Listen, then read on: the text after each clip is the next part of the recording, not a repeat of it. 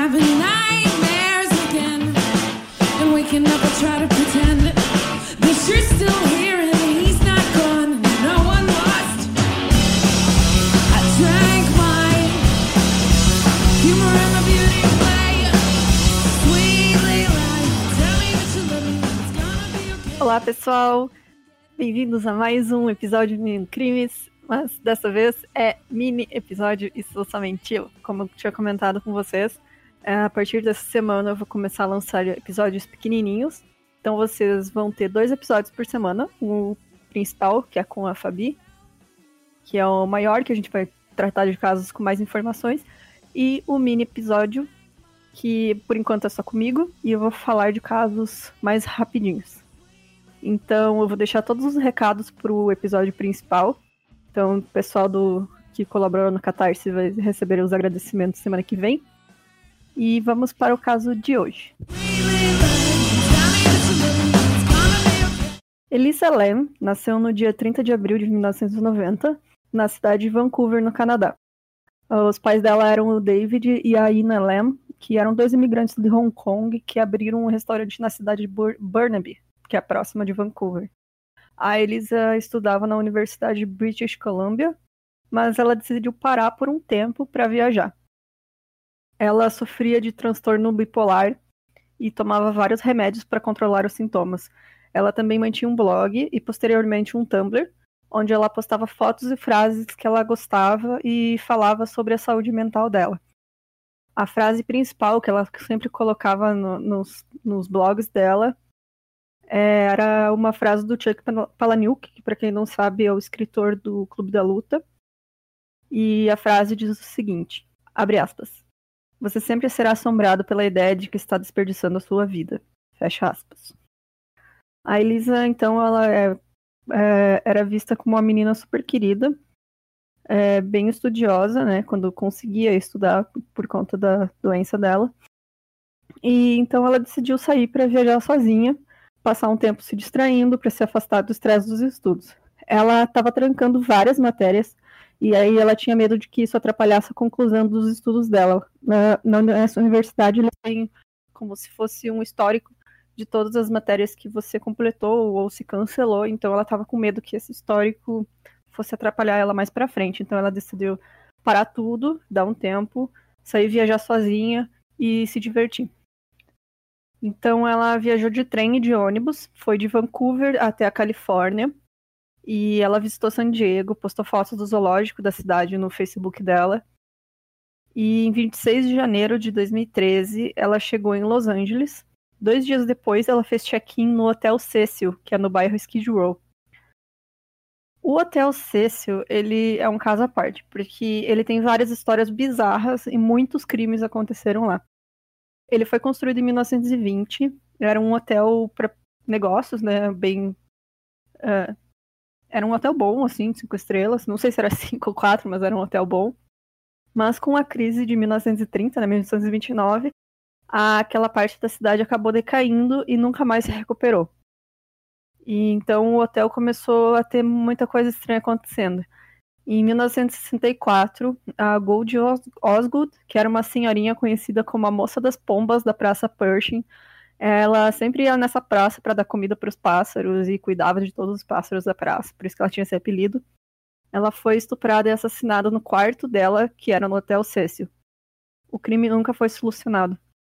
O Richard Ramirez, que com certeza a gente vai ter um episódio sobre ele, ele é um serial killer conhecido como Night Stalker original. Ele morou por um tempo nesse Hotel Cecil, enquanto ele matava as pessoas na cidade. O Jack Unterweger, que é um serial killer austríaco, ele também passou um tempo no Cecil. Ah, ele disse que foi como uma homenagem ao Richard Ramirez e foi acusado de matar três prostitutas em Los Angeles nesse tempo em que ele ficou lá. Nos anos 50 e 60, o Cecil ficou conhecido por ser um lugar onde as pessoas iam para cometer suicídio, pulando de uma das janelas. O hotel era enorme, tinha muitas janelas. E então alguns desses casos foram da Helen Gurney, que tinha 50, an 50 anos. Ela pulou da janela do sétimo andar e caiu na marquise do hotel em 1954. A Julia Moore pulou do oitavo andar em 62 e a Pauline Otton discutia com o marido em um quarto no nono andar quando ela pulou ou foi jogada pelo marido, né? Não, a conclusão de que ela pulou, mas vai saber, né? Pela janela. Então ela caiu do nono andar 27 metros e atingiu o George Giannini, que tinha 65 anos. Ele estava caminhando na calçada e os dois morreram na hora. Então o Cecil tinha sido renovado nos últimos anos, mas ainda assim a fama permanecia, né? Tanta coisa que aconteceu lá. Então a Elisa não conhecia nada da cidade. Ela escolheu o Cecil pelo preço baixo da estadia. Inicialmente, ela foi colocada para dividir um quarto com outra pessoa, mas ela reclamou na recepção, que é para ser trocada de lugar, então foi para um quarto individual. Ela ligava para os pais dela todos os dias que ela estava viajando, desde que ela saiu de Vancouver, e quando eles não receberam a ligação dela, no dia 31, eles ficaram preocupados. Esse dia que ela tinha programado para viajar para Santa Cruz, e é claro que ela ia ligar para eles avisando, e então, logo em seguida, eles entraram em contato com a polícia. Então, viajaram, viajaram até Los Angeles para procurar a Elisa. A última pessoa que tinha visto ela tinha sido um dos funcionários do hotel, da entrada do hotel, e ele disse que ela parecia estar muito bem e estava sozinha. A, uma vendedora também de uma loja de presentes ali perto tinha visto ela, disse que ela estava muito feliz, que estava escolhendo presentes para a família para levar lembranças né, da cidade e que estava decidindo se ia comprar ou não um livro porque ia pesar muito para ela na mala. Ela não podia carregar muito peso porque ela estava sozinha. Então, depois disso, ela simplesmente sumiu. A polícia procurou pelo hotel, usou cães farejadores, mas eles não conseguiram captar o cheiro. Eles revistaram os quartos que eles puderam sem um mandato, Uh, porque nos Estados Unidos a lei diz que um quarto é como se fosse a sua casa enquanto você aluga. Então a polícia só pode entrar com mandato. Então quem deixou entrar, eles revistaram, quem não deixou, eles não puderam ver. Mas eles não encontraram nada. Em 6 de fevereiro, uma semana depois de ela ter sido vista pela última vez, a polícia decidiu que precisava de mais ajuda. Eles colocaram flyers com a foto da Elisa, e esses flyers foram distribuídos pelo bairro, e também online. E aí isso trouxe a atenção do público e da mídia para o caso. Mas mais uma semana passou e não tinha nenhuma notícia da Elisa. No dia 15 de fevereiro, a polícia li decidiu liberar o vídeo da câmera de segurança do elevador do hotel. As imagens não eram nada do que todo mundo esperava e rapidamente elas se tornaram virais devido ao que mostravam. Eu vou tentar descrever para vocês uh, esse vídeo eu vou postar ele também no nosso site e no nosso grupo do Facebook. Então, se vocês quiserem conferir, ele é bem perturbador. Mas assim, não tem áudio, é só, é só imagem. A câmera ela fica em um dos cantos do elevador. Dá pra ver todo o elevador e também uma parte do corredor do lado de fora. E começa com a Elisa entrando, ela aperta vários botões, então ela vai pro canto como se estivesse tentando se esconder de alguém do lado de fora. Com as costas contra a parede, assim, bem no cantinho. Aí depois de alguns segundos as portas ainda não fecharam e ela dá um passo e coloca a cabeça para fora, olha para os dois lados do corredor e rapidinho volta para dentro. Ela pressiona o corpo de novo contra a parede, tentando se esconder, e as portas continuam abertas. Ela então começa a entrar e sair do elevador, dando alguns passos para fora e voltando. E depois de voltar para dentro, ela aperta vários botões novamente. Então ela sai do elevador uma última vez, para na frente dele, fica de lado, olhando para o corredor na direita, e ela começa a fazer movimentos com as mãos do lado do corpo, com os dedos abertos. Assim. Parece que ela está abanando as mãos, um negócio muito estranho.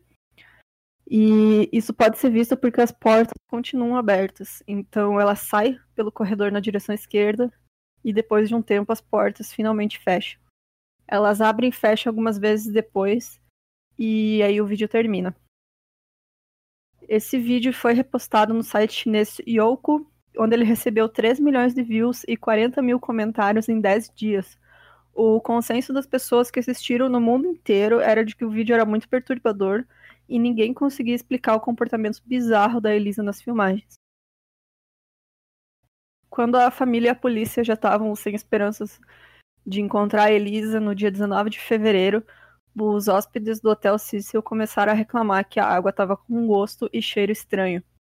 E aí que um funcionário da manutenção, ele subiu até o telhado para verificar os tanques de água. E aí ele descobriu o corpo em decomposição da Elisa, flutuando de barriga para baixo na água. Esses tanques, então, deles que ela estava dentro, eles tinham 2,40 metros de altura e capacidade para quase 4 mil litros de água.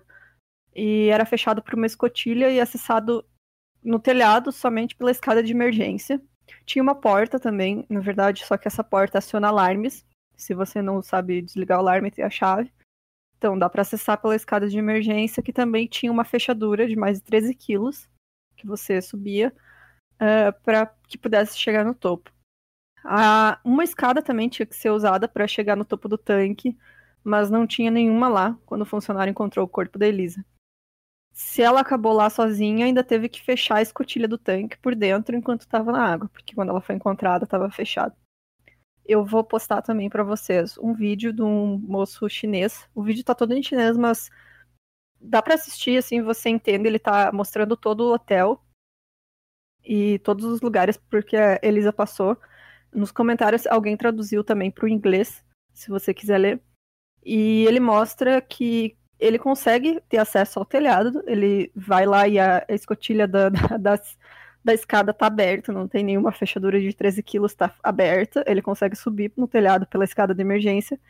E quando ele chega lá em cima, tem mais uma parte perto dos tanques, que é como se fosse mais um acesso ele não sabe de onde que, aonde que dão aquelas portas, mas do lado de trás tem outra escada onde você pode subir e chega nesse puxadinho em cima, assim, e você teria acesso aos tanques. E quando ele chega lá em cima, ele vê que as tampas dos tanques estão abertas também, as escotilhas. Então, não seria tão difícil assim ela ter ido subido lá sozinha e num surto psicótico e entrado lá e depois talvez alguém viu as tampas abertas e fechou. Enfim, ou se ela fechou, ou se alguém colocou ela lá, né? não se sabe. A autópsia foi feita e além de amostras para o kit de estupro. A polícia nunca liberou o resultado do kit, nem dos da, das unhas dela, né, que eles fazem aquela amostra debaixo das unhas, mas os exames no corpo da Elisa mostraram que ela não tinha drogas ou álcool no organismo. Ela tinha tomado só um dos cinco remédios que ela tomava constantemente naquele dia, e mais um poucos dias antes. Esses remédios para transtorno bipolar podem ter efeitos colaterais como episódios psicóticos, o que então explicaria o comportamento dela nas imagens do elevador. A causa da morte foi dada como afogamento e não havia evidência de, de trauma físico. Ela estava nua, as roupas que ela apareceu usando nas filmagens também estavam no tanque.